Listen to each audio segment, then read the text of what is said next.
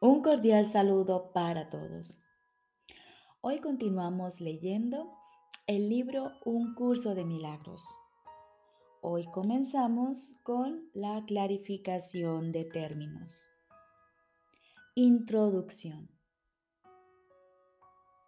Jesús nos dice, este no es un curso de especulación filosófica ni está interesado en una terminología precisa se orienta únicamente a la expiación o corrección de la percepción. El medio de la expiación es el perdón. La estructura de la conciencia individual es esencialmente irrelevante, puesto que es un concepto que representa el error original, entre comillas, o pecado original. Estudiar el error en sí no conduce a la corrección si es que en efecto quieres tener éxito en poder pasarlo por alto. Y es precisamente este proceso de pasar por alto lo que el curso se propone enseñar. Todos los términos son potencialmente polémicos y quienes buscan controversia la encontrarán. Mas quienes buscan clarificación también la encontrarán. Deben estar dispuestos, no obstante, a ignorar la controversia reconociendo que es una defensa contra la verdad que se manifiesta en forma de maniobras dilatorias. Los argumentos teológicos como tales son necesariamente polémicos, ya que dependen de creencias y por lo tanto pueden ser aceptados o rechazados. Una teología universal es imposible, mientras que una experiencia universal no solo es posible, sino necesaria. Alcanzar esa experiencia es lo que el curso se propone. Solo cuando ésta se alcanza es posible la consistencia porque solo entonces se acaba la incertidumbre. Este curso opera dentro del marco de referencia del ego, pues ahí es donde se necesita. No se ocupa de lo que está más allá de todo error, ya que está planeado únicamente para fijar el rumbo en dirección a ello. Por lo tanto, se vale de palabras las cuales son simbólicas y no pueden expresar lo que se encuentra más allá de todo símbolo. El ego es el único que pregunta, puesto que es el único que duda. El curso simplemente ofrece otra respuesta, una vez que se ha planteado una pregunta. Dicha respuesta, no obstante, no ocurre, no recurre a la inventiva o al ingenio, esos son atributos del ego. El curso es simple. Tiene una sola función y una sola meta. Solo en eso es totalmente consciente y consistente, pues solo eso puede ser pues solo eso puede ser consistente. El ego exigirá muchas respuestas que este curso no provee. El curso no reconoce como preguntas aquellas que solo tienen la apariencia de preguntas, pero que son imposibles de contestar. El ego puede preguntar, ¿cómo sucedió lo imposible? ¿A qué le ocurrió lo imposible? Y lo puede preguntar de muchas maneras, mas no hay una respuesta para ello, solo una experiencia. Busca solo esta y no permitas que la teología te retrase. Notarás que el énfasis que el curso pone en las cuestiones estructurales es muy breve y solo tiene lugar al principio. Dicho énfasis desaparece muy pronto para dar paso a la enseñanza central.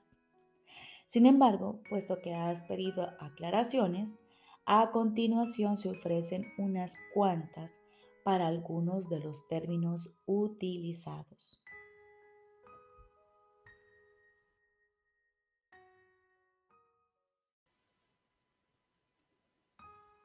Ahora continuamos con el libro de ejercicios. Séptimo tema especial. ¿Qué es el Espíritu Santo? El Espíritu Santo es el mediador entre las ilusiones y la verdad, puesto que tiene que salvar la brecha entre la realidad y los sueños. La percepción conduce al conocimiento a través de la gracia que Dios le ha dado para que sea el regalo que le hace a todo aquel que acude a Él en busca de la verdad. A través del puente que él tiende, se llevan todos los sueños ante la verdad para que la luz del conocimiento los disipe. Allí los sonidos y las imágenes se descartan para siempre. Y donde antes se percibían, el perdón ha hecho posible el tranquilo final de la percepción. El objetivo de las enseñanzas del Espíritu Santo es precisamente acabar con los sueños, pues todo sonido e imagen tiene que transformarse de testigo del miedo en testigo del amor. Cuando esto se logre, el aprendizaje habrá alcanzado el único objetivo que jamás tuvo realmente. Pues el aprendizaje, tal como el Espíritu Santo lo utiliza a fin de alcanzar el resultado que él percibe para él, se convierte en el medio que se trasciende a sí mismo de manera que pueda ser reemplazado por la verdad eterna. Si supieses cuánto anhela tu Padre que reconozcas tu impecabilidad, no dejarías que su voz te lo pidiese en vano, ni le darías la espalda a lo que Él te ofrece para reemplazar a todas las imágenes y sueños atemorizantes que tú has forjado. El Espíritu Santo entiende los medios que fabricaste para alcanzar lo que por siempre ha de ser inalcanzable. Mas si se los ofreces a Él, se valdrá de esos medios que inventaste a fin de exiliarte para llevar a tu mente allí donde verdaderamente se encuentra en su hogar. Desde el conocimiento, donde Dios lo ubicó, el Espíritu Santo te exhorta a dejar que el perdón repose sobre tus sueños para que puedas recobrar la cordura y paz interior. Sin el perdón, tus sueños seguirán aterrorizándote y el recuerdo de todo el amor de tu Padre no podrá retornar a tu mente para proclamar que a los sueños les ha llegado su fin.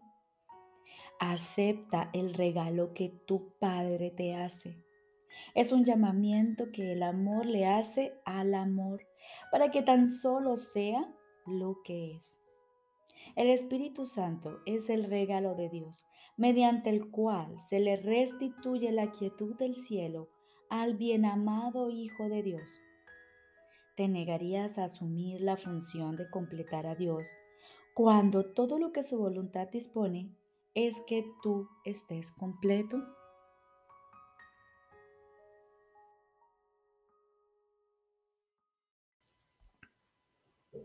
Lección número 288. Que me olvide hoy del pasado de mi hermano. Que me olvide hoy del pasado de mi hermano. Este es el pensamiento que me conduce a ti y me lleva a mi meta. No puedo llegar hasta ti sin mi hermano.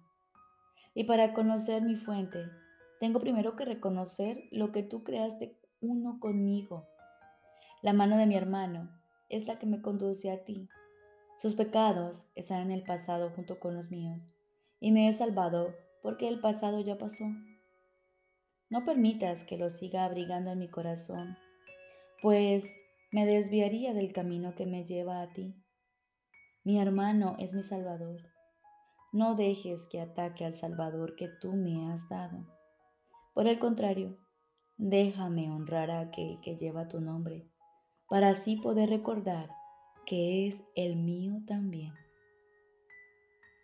Perdóname hoy y sabrás que me has perdonado si contemplas a tu hermano en la luz de la santidad. Él no puede ser menos santo que yo y tú no puedes ser más santo que Él. Y ahora, como todos los días, aguardamos en silencio, acallamos nuestros pensamientos y nos disponemos a escuchar la voz de nuestro Padre. Estoy seguro de que Él te hablará y de que tú le oirás.